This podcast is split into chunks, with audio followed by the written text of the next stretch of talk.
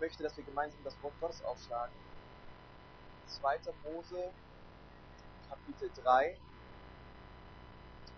Und ich möchte etwas über Moses Berufung und seinem Auftrag sagen. Und man könnte die Predigt titulieren mit, mit der Überschrift Das Feuer Gottes.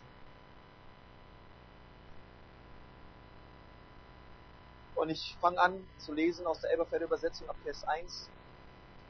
Mose aber weidete die Herde Jitros, seines Schwiegervaters, des Priesters von Median. Und er trieb die Herde über die Wüste hinaus und kam an den Berg Gottes, den Horeb. Da erschien ihm der Engel des Herrn in einer Feuerflamme. Sagt mal eine Feuerflamme mitten aus dem Dornbusch. Und er sah hin und siehe, der Dornbusch brannte im Feuer und der Dornbusch wurde nicht verzehrt. Und Mose sagte sich, ich will doch hinzutreten und diese große Erscheinung sehen, warum der Dornbusch nicht verbrennt. Sagt mal alle, nicht verbrennt. Als aber der Herr sah, dass er herzutrat, um zu sehen, da rief ihm Gott mitten aus dem Dornbusch zu und sprach, Mose, Mose. Er antwortete, hier bin ich. Und er sprach, tritt nicht näher heran, zieh deine Sandalen von deinen Füßen, denn die Stätte, auf der du stehst, ist heiliger Boden. Dann sprach er, ich bin der Gott deines Vaters, der Gott Abrahams, der Gott Isaaks und der Gott Jakobs. Da verhüllte Mose sein Gesicht, denn er fürchtete sich, Gott anzuschauen. Der Herr aber sprach in Vers 7, Gesehen habe ich das Elend meines Volkes in Ägypten und sein Geschrei wegen seiner Antreiber habe ich gehört. Ja, ich kenne seine Schmerzen. Und ich bin herabgekommen, um es aus der Gewalt der Ägypter zu retten und es aus diesem Land hinaufzuführen in ein gutes, und geräumiges Land, in ein Land, das von Milch und Honig überfließt, an den Ort der Kanaaniter, Hethiter, Amoriter, Persiter, Heviter und Jebusiter. Und nun siehe, das Geschrei der Söhne Israel ist vor mich gekommen, und ich habe euch, die euch in eurer Bedrängnis gesehen, mit der die Ägypter euch quälen. Nun aber geh hin, denn ich will dich zum Pharao senden. Sag mal alles senden damit du mein Volk, die Söhne Israel aus Ägypten herausführst. Soweit das Wort Gottes. Ich möchte mit uns beten. Herr Jesus, wir danken dir an diesem Morgen für dein Wort. Herr Jesus, und ich danke dir, dass dein Wort wahr ist. Ich danke dir, dass es wunderbar ist, Herr. So kostbar, dass wir unser ganzes Leben darauf bauen wollen. Herr Jesus, und ich danke dir, dass in deinem Wort steht, dass dein Wort niemals leer zurückkehrt. Und ich danke dir, dass das genau heute Morgen geschehen wird. Herr, es wird nichts umsonst sein. Es wird nichts verloren gehen. Sondern alles, was ich jetzt predigen werde, Jesus in deinem Namen, das soll aufgehen in unseren Herzen. Und es soll viel Frucht bringen. In Jesu Namen. Amen.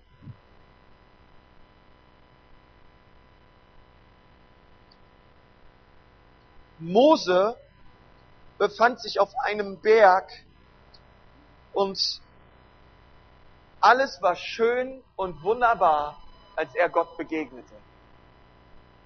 Ist das wahr? Nein, natürlich. Wir lesen, Mose befand sich in einer Wüste, als er Gott befand, als er, als er Gott begegnet ist. Er war in der Wüste und in der Wüste begegnete Gott, begegnete Mose Gott. Und ich glaube, dass wir manchmal, wenn wir in den Gottesdienst gehen oder wenn wir manchmal über das Christentum nachdenken, meinen, es gibt eine gewisse Gruppe, die dazu prädestiniert ist, eine Begegnung zu haben mit Gott. Aber ich mit meinen Problemen und mit meinen Nöten, bei mir geht's einfach nicht voran. Ich glaube nicht, dass der Herr mir begegnet. Und ich möchte euch sagen, das ist eine Lüge.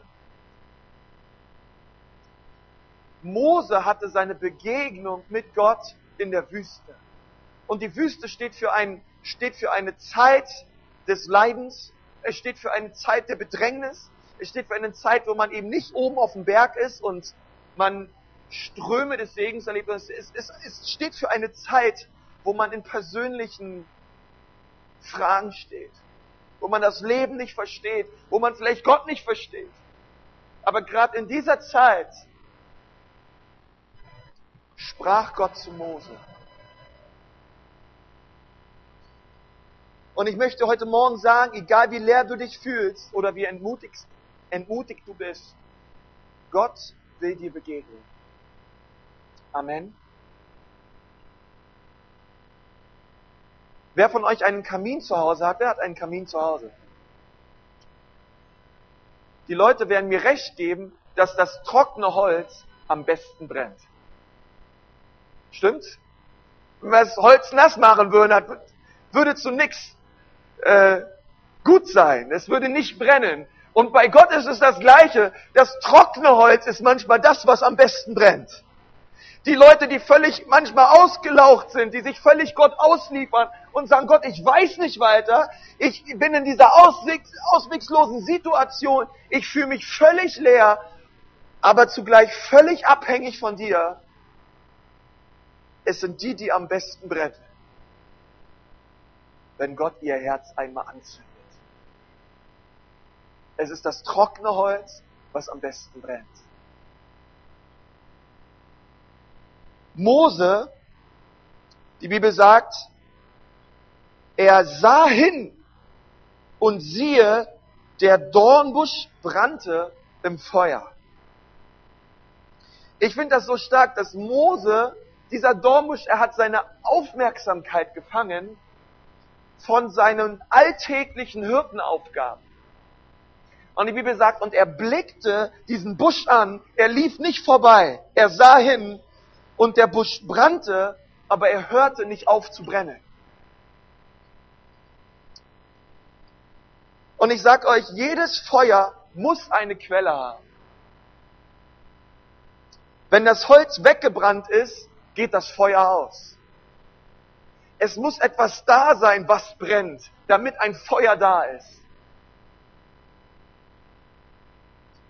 Aber das Feuer bei dem Dornbusch, was so Außergewöhnliches an diesem Busch, ist, dass das Feuer verbrannte nicht die Quelle. Der Busch verbrannte nicht.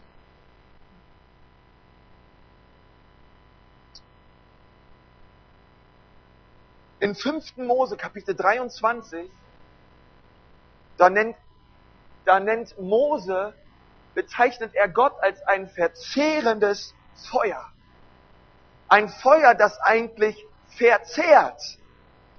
Aber dieser Mose, der später Gott als ein verzehrendes Feuer bezeichnet, der erlebt Gott hier eigentlich als nicht als ein verzehrendes Feuer, sondern die Quelle ist ja nicht verbrannt. Er erlebt Gott hier eigentlich genau gegenteilig zu dem, wie er ihn später beschreibt. Und als Mose dichter und dichter kam, entdeckte er etwas an diesem Dornbusch. Es ging dem Feuer nicht um den Busch, sondern es ging dem Feuer um ihn. Das müssen wir verstehen heute Morgen. Es ging dem Feuer nicht um den Busch, sondern es ging im tiefsten Sinne, es ging um Moses Herz. Es ging um seinen Charakter, es ging um seine Person, es ging um seine Berufung. Und als Mose diese Begegnung hatte mit Gott an diesem Dornbusch, war er nicht mehr derselbe. Diesen Zeitpunkt, wo Gott zu ihm sprach, er Gott erlebt hat im Feuer, hat sich sein Reden verändert, seine Denkweise hat sich verändert und sein Charakter hat sich ab diesem Kapitel entschieden verändert. Er hatte eine Begegnung mit Gott.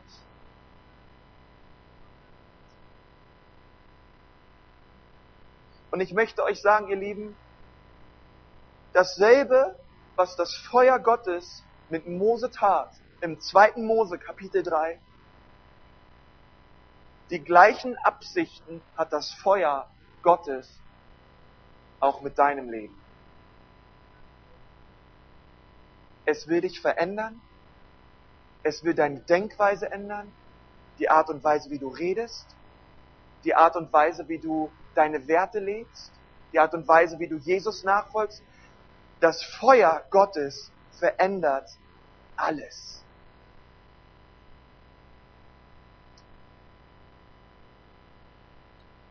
Das Geheimnis des kraftvollen Dienstes der Jünger in Apostelgeschichte 2 angefangen, hatte nur einen Grund. Sie wurden angesteckt von dem Feuer Gottes. Ich habe eine Geschichte mal erlebt, ich habe die schon mal in der Bibelstunde erzählt. Ich war vor zweieinhalb Jahren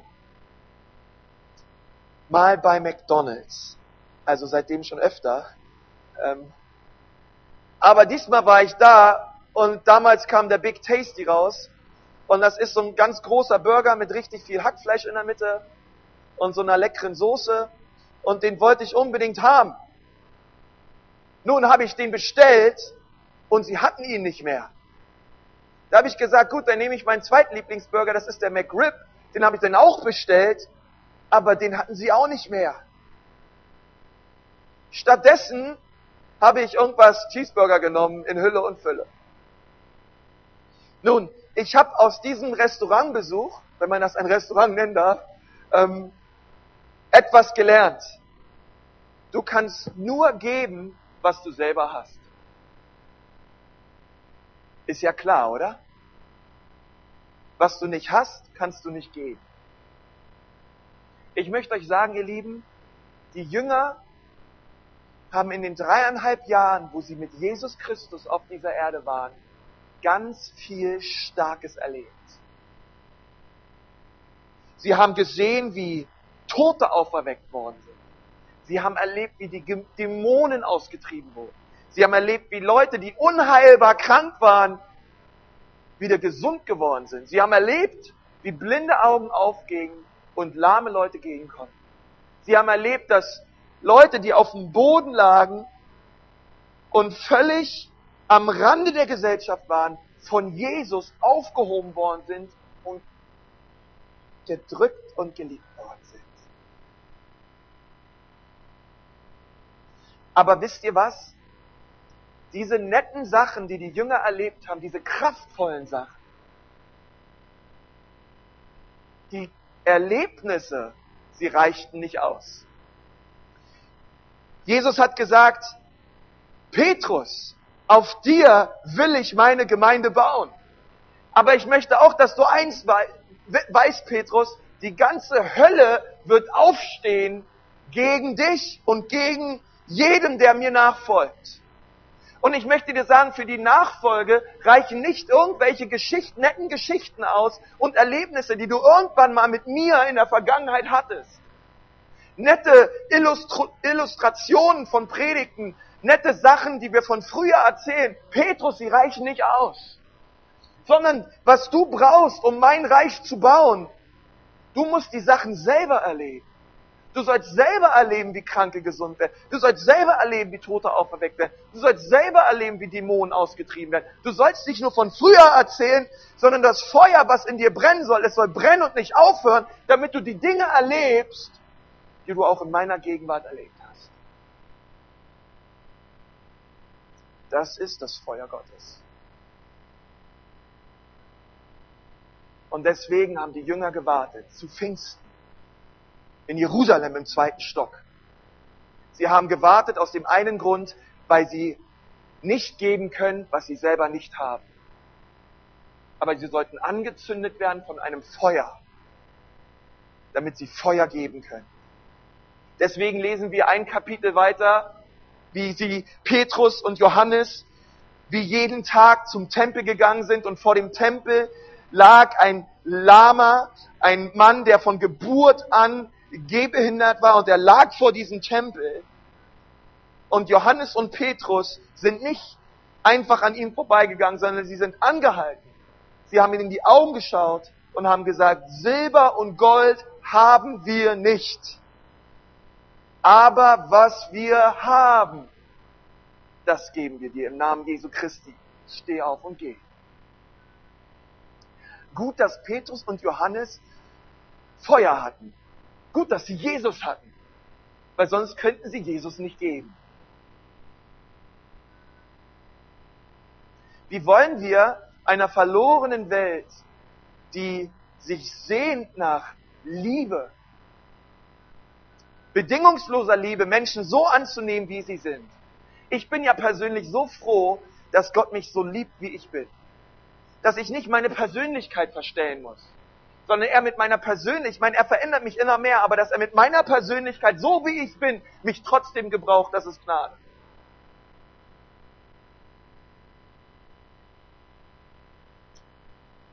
Wenn wir diese Liebe Gottes in unserem eigenen Leben nicht erlebt haben, wie wollen wir sie geben? Weil wir können nur geben, was wir selber haben. Deswegen sagt Jesus in Johannes 7, Vers 38, jeder, der an mich glaubt, wie die Schrift es sagt, aus dessen Leib sollen Ströme des lebendigen Wassers fließen. Dies aber sagte er über den Geist, der auf sie kommen sollte.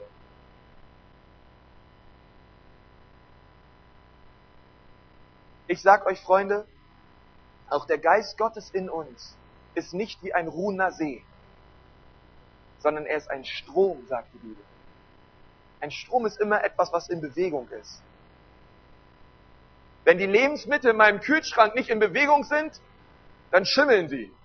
Habe ich schon oft erlebt. Aber wenn man sie rausnimmt und verzehrt, dann freut man sich dran. Und ich sage euch, wenn die Liebe Gottes einfach in uns bleibt und nicht aus uns rausströmt, dann verschimmelt die in dir. Und du bist ein ungenießbarer Typ. Liebe Gottes muss sich zeigen. An dieser Stelle ist ein Amen sehr angebracht. Preis dem Herrn. Mose war nicht mehr derselbe. Und ich möchte euch eins sagen, Freunde, Mose sah in der Wüste, ich war schon mal in Israel mehrmals in der Wüste. Und wer von euch auch schon mal da war, es gibt auch so, also die Wüste, ähm, dürfen wir uns nicht immer nur so vorstellen wie in der Sahara, ja, ein Sandhügel nach dem nächsten, sondern es befanden sich auch da in der Wüste so manche Büsche. Ja, und ich glaube, dass Mose in seinem Hirtendasein schon viele, viele Büsche gesehen hat. Und es ist nicht unüblich in Israel, äh, jetzt gerade, also wenn wir im Winter haben, da sind in Eilat immer noch 40 Grad, ja. Es ist nicht, un, nicht unüblich, dass in Israel mal etwas brannte. Ja, dass ein Busch brannte. Ich glaube sogar, äh, dass er viele brennende Büsche sah in der Wüste. Das war nichts Besonderes. Und ich glaube, er ging auch immer und immer wieder vorbei ähm, an brennenden Büschen. Aber was, glaube ich, Mose einmal wirklich ins Erstaunen versetzte, war, dass er mit seinen Schafen an einem Busch vorbeigelaufen ist, der brannte am Morgen. Und abends bringt er seine Schafe wieder zurück und er läuft an dem Busch vorbei, der brennt immer noch.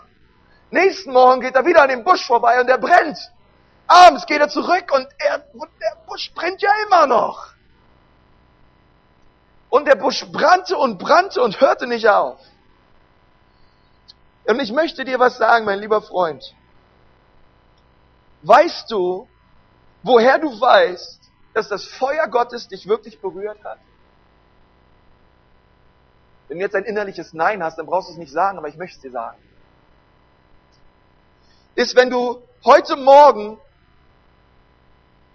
wann auch immer angezündet wirst von dem Feuer Gottes, oder du bist in der Vergangenheit angezündet worden. Und dieses Feuer brennt heute Morgen. Dieses Feuer brennt heute Abend. Dieses Feuer brennt, wenn du morgens zur Arbeit gehst. Und dieses Feuer brennt, wenn du abends wieder zurückgehst. Dieses Feuer brennt, wenn man so manche Krise hat im Leben. Dieses Feuer brennt, wenn man äh, so manchen Briefumschlag aufmacht und am liebsten nicht lesen würde, was drin steht. Wenn dieses Feuer brennt und brennt und brennt.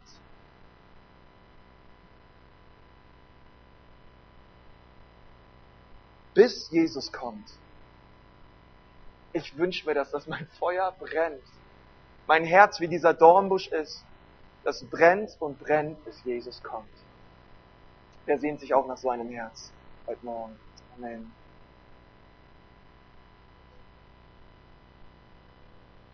Ich habe momentan ein Buch gelesen von Jim Cimbella und dieses Buch heißt Wenn der Glaube Feuer fängt. Und dort schreibt Jim Cimbella, das ist ein Pastor aus New York City, auf einer Seite, wenn das, was wir haben, alles ist, dann will ich nicht mehr.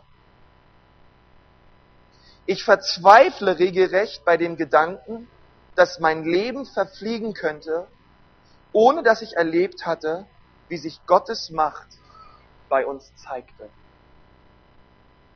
Ich möchte es nochmal vorlesen. Ich verzweifelte regelrecht bei dem Gedanken, dass mein Leben verfliegen könnte, ohne dass ich erlebt hatte, dass sich Gottes Macht bei uns zeigte. Und ich weiß nicht, ob ich heute Morgen zu jemandem spreche, der sagt, mir geht's ganz ähnlich. Ich verzweifle an dem Gedanken, dass mein Leben einfach so an mir vorbeigeht, ohne dass ich das erlebt habe, was in der Bibel steht.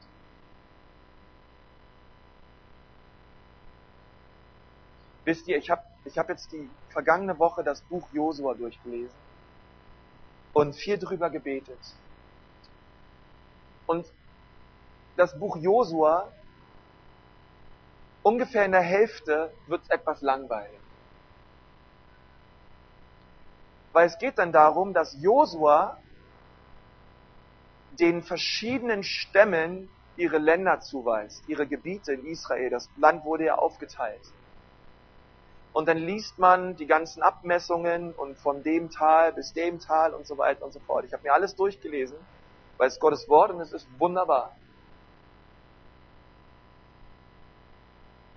Und beim Lesen dachte ich mir, wisst ihr, Gott, das, das war das, was Gott den Söhnen Israels gegeben hat als Erbe, war ein Land, was sie einnehmen sollten und was sie haben sollten bis in alle Ewigkeit.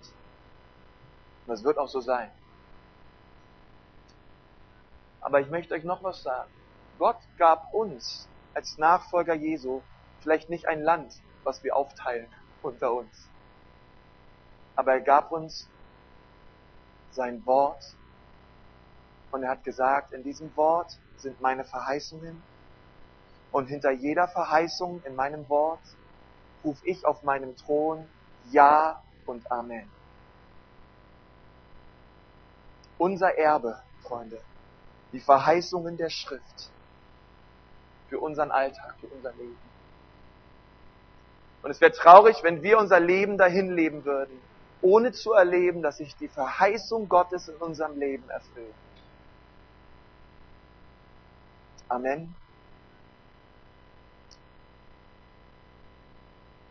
Es ist kein Feuer von Euphorie oder Enthusiasmus oder positiven Trara und Spiritus, sondern es ist das Feuer des Heiligen Geistes, das tief in unseren Herzen brennen soll. Und es brennt in dir, aber ich möchte dir sagen, es brennt dich nicht aus. Und es gab nur einen Busch, auf den Mose schaute, und nur ein Busch brachte seine Aufmerksamkeit hervor.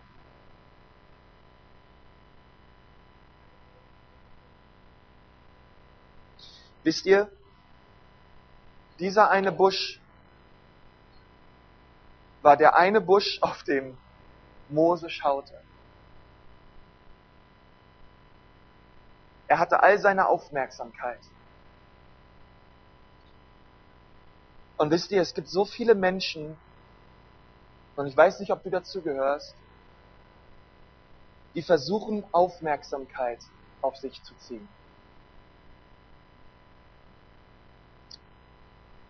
Sie versuchen das vielleicht durch Äußerlichkeiten.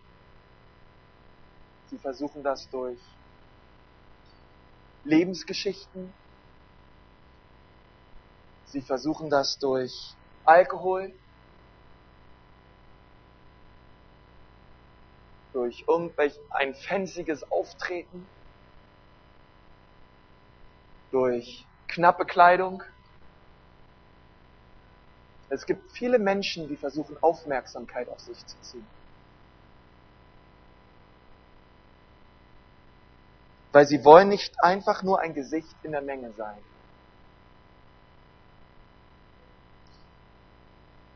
Freunde, soll ich euch sagen, welche Menschen in meinem Leben die meiste Aufmerksamkeit haben? Wo ich, wo ich das so erlebe. Es sind Männer und Frauen, die Jesus lieben von ganzem Herzen. Wo ein Feuer in ihnen brennt. Es sind Menschen, die haben das Feuer und wenn sie das Feuer Gottes haben, du merkst es ihnen an.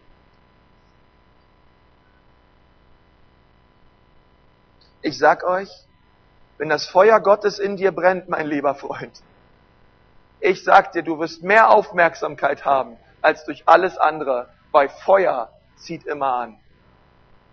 Es ist nicht darum, dass wir Aufmerksamkeit wollen, aber es ist unweigerlich so. John Wesley hat mal gesagt, er, wie kann das, einer hat ihn mal gefragt, wie kann das sein, Herr Wesley, dass Sie ohne, ich meine, damals gab es noch keine Anlage, ähm, damals gab es noch nicht mal Megafone oder irgendwas, dass der Freiluftversammlung hatte von über 40.000 Menschen, die zusammengekommen sind, um John Wesley predigen zu hören. Der Gründer der methodistischen Kirche. Und er hat zu diesem Mann gesagt, ich kann es dir nicht sagen, aber eins weiß ich, Feuer zieht immer an. Wenn, wenn hier irgendwo ein Haus um die Ecke brennen würde, alle Menschen würden oh, so davor stehen. Weil Feuer hat etwas. Die Eigenschaft des Feuers ist es immer, dass es Aufmerksamkeit bringt.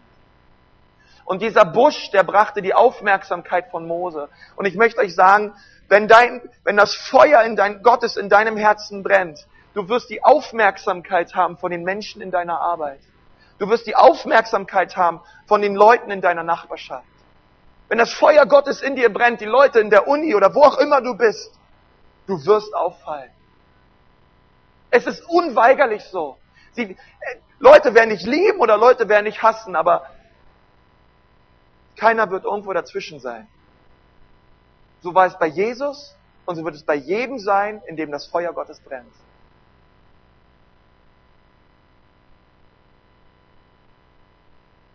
Jeder brennt für irgendwas. Manche Leute brennen für Anerkennung, andere brennen für Annahme, andere brennen für Fußball, andere brennen für Pornografie, andere brennen für Alkoholismus, andere brennen für ihre Macht und andere brennen fürs Geld. Jeder brennt für irgendwas, aber ich bete, dass wir für Jesus brennen. Freunde, das ist keine politische Rede. Das ist das Wort Gottes. Und das ist das, was Jesus möchte für jeden, der ihm nachfolgt. Dass wir leidenschaftlich sind in dem, was wir tun. Dass die Leute merken, wow, da ist etwas in seinem Herzen. Das hört einfach nicht auf zu brennen. Sie haben es mit den ersten Christen versucht. Sie dachten, ey, wir verfolgen die. Und wenn wir sie verfolgen, bestimmt geht ihr Feuer aus und sie werden ihren Jesus verleugnen. Von wegen. Sie haben sie eingesperrt in Arenen und haben sie den Löwen im Fraß vorgeworfen. Sie haben Christen in 60, 70 nach Christus als Laternen nachts in der Stadt benutzt und haben sie angezündet. Sie dachten, wenn wir endlich ihnen den Kopf abschlagen, vielleicht hören sie endlich auf zu brennen und verleugnen ihren Gott. Aber das war nicht der Fall. Jeremia sagt, an dem Tiefpunkt seines Dienstes in Jeremia 20, er war so verzweifelt, die Leute haben ihn in einen Block gesteckt. Ein Block ist eine Scheibe, eine dicke Holzscheibe am Eingang des Tores und dort hat man unten die Beine reingemacht, an der Seite die Hände und oben den Kopf durch und ein ganzer Rücken war total verdreht. Und es waren tierische Schmerzen. Und über Tage war Jeremia in so einem Block. Und irgendwann hat man ihn rausgelassen und er hat gesagt, ich, oh, ich verfluche den Tag, als ich geboren wurde. Herr, warum ist diese Last so stark auf meinem Leben? Warum jeder in Israel macht sich über mich lustig? Herr, ich kann nicht mehr. Und dann sagt er einen ganz interessanten Vers. Aber dein Wort, o oh Herr, brennt in meinen Knochen wie Feuer. Ich habe versucht aufzuhören, von dir zu predigen, aber ich kann es nicht. Ich muss es tun. Das Feuer Gottes brannte so stark in Jeremia. Er konnte nicht anders, als von ihm zu reden. Und wisst ihr,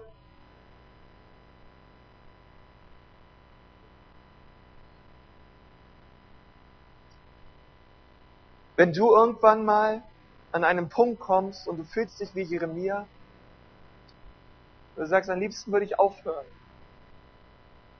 Vielleicht sind einige hier, ihr habt schon viele negative Erfahrungen gemacht. Ihr habt mit euren Nachbarn geredet und habt immer nur irgendwas dumm zurückbekommen. Vielleicht wart ihr auf der Straße und sagt, ach Konst, ich verstehe gar nicht, warum so viele immer so schöne Zeugnisse von der Straße haben. Jeden, den ich anrede, der pöbelt mich nur an. Vielleicht hast du viele negative Erfahrungen gemacht und bist auch im Bereich persönliche Evangelisation total pessimistisch unterwegs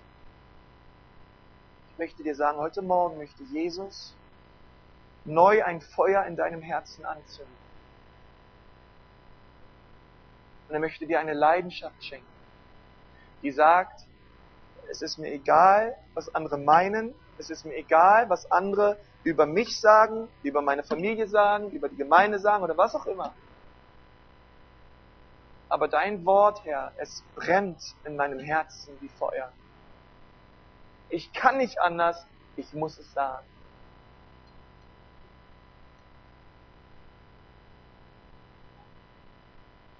Lass uns sagen, in deinem Haus befinden sich zwei Laternen und der Strom geht aus.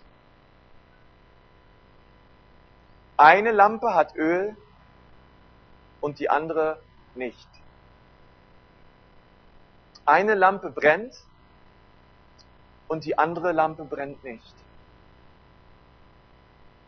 Welche Lampe würdest du nehmen? Die brennende.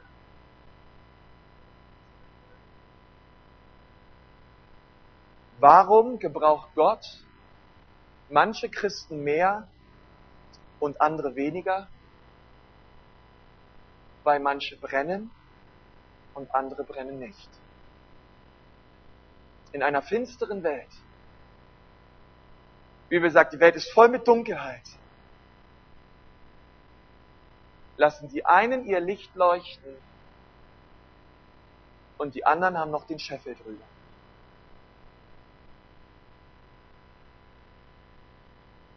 Welche Lampe bist du? Bist du die brennende Lampe? Oder ist dein Feuer erloschen?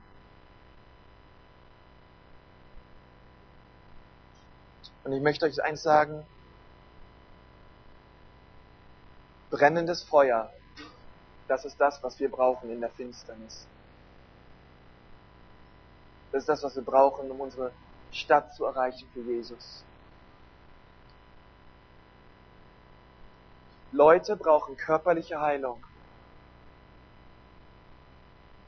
So viele Leute draußen, die brauchen Errettung. Sie brauchen Erlösung von ihren Sünden. so viele Leute da draußen, die brauchen Freisetzung von finsteren Mächten. Und ich möchte dich fragen, wenn jemand zu dir kommt, schickst du ihn weg? Wie man mich damals fast weggeschickt hätte bei McDonald's, weil sie nichts hatten? Was ist, wenn solche Menschen zu dir kommen? Schickst du sie weg, weil du gerade nichts zu geben hast? Oder sagst du, komm, komm ich.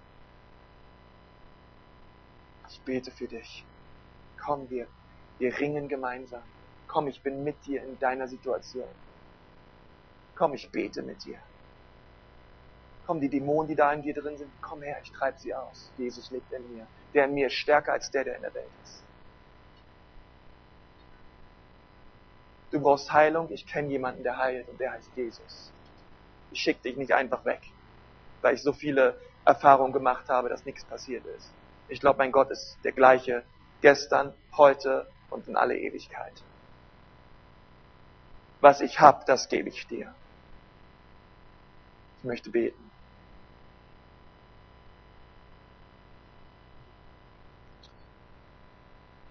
Herr Jesus Christus, ich danke dir von ganzem Herzen für dein Wort. Und ich danke dir, dass Mose diese Erfahrung hatte am brennenden Dornbusch. Herr Jesus, und ich danke dir, dass das als ein Sinnbild dafür steht, dass auch wir eine Begegnung brauchen mit dem Feuer Gottes. Jesus, Johannes der Täufer hat über dich gesagt, er hat gesagt, ich zwar taufe euch mit Wasser, aber es kommt einer, der tauft euch im Geist und im Feuer. Und ich bitte dich heute Morgen, Jesus, dass du ein Feuer in unserem Herzen anzündest, das brennt für deinen wunderbaren Namen. Ich bete heute Morgen, Jesus, dass jede Laterne, die hier ist, wirklich entfacht wird von deinem Feuer, von deiner Leidenschaft, von deiner Gegenwart. Jesus, wir brauchen dich. Heute Morgen, wir bekennen, wir sind abhängig von deinem Wirken.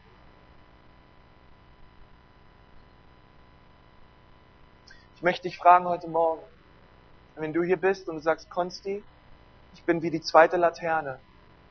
Ich habe meine erste Liebe verlassen und das Feuer ist aus. Aber heute Morgen möchte ich mein Herz neu, möchte ich, dass Jesus neu mein Herz entfacht. Ich möchte zurückkehren zur ersten Liebe. Ich möchte zurückkehren zur ersten Feuer. Denn ich merke, ich bin vielleicht nur noch eine Glut. Dann bitte ich dich dort, wo du sitzt, dass du jetzt aufstehst.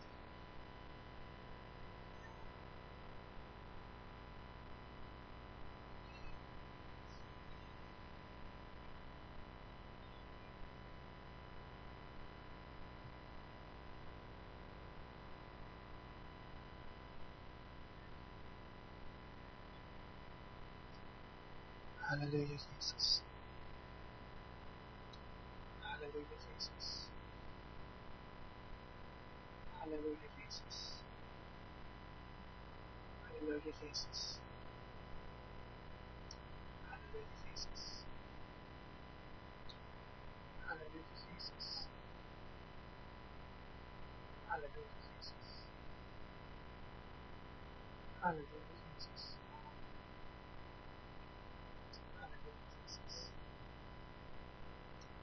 Halleluja, Jesus. Komm, wir strecken unsere Hände raus und wir empfangen alles von Jesus. Herr Jesus Christus, in deinem Namen bete ich jetzt, dass jeder, der sich jetzt gerade nach dir ausstreckt, auch Herr, wo die Herzen dir entgegengehalten werden. Ich bitte dich, Jesus, in deinem Namen, dass du auf das Opfer heute Morgen mit Feuer antwortest. Wir beten, Jesus, dass jedes vertrocknete Holz jetzt angezündet wird, Herr, von dem Feuer deines Geistes. Jesus, in deinem Namen bete ich, dass du jeden Einzelnen jetzt berührst, ihn erfüllst mit der Kraft deines Geistes. Herr, und dass nichts mehr so ist, wie es war, Herr. Herr, dass du ab heute Denkweisen veränderst. Herr, dass du ab heute tiefgreifende Veränderungen in den Herzen dieser Lieben hier echt stattfinden, Jesus, durch deinen Geist. Herr, ich bete, Herr, dass wir brennen, Herr, dass jeder Einzelne hier rausgeht, Vater, und sprüht vor Freude und vor Leidenschaft für dich, Jesus. Vater, ich danke dir, dass wir jetzt wirklich dein Feuer empfangen, Herr, an diesem Ort. Ich danke dir, Jesus, dass wir jetzt dein Feuer empfangen, Jesus, an diesem Ort. Jeder einzelne von euch. In Jesu Namen. In Jesu Namen. Danke, Jesus. Danke, Jesus. Halleluja, Herr. Halleluja, Herr. Ich kann das Lobpreisteam nochmal nach vorne kommen. Ich, lass uns mal dieses gemeinsame Liebling einfach nur, wir erheben dich. Lass uns nochmal gemeinsam aufstehen. Dort, wo du gerade bist.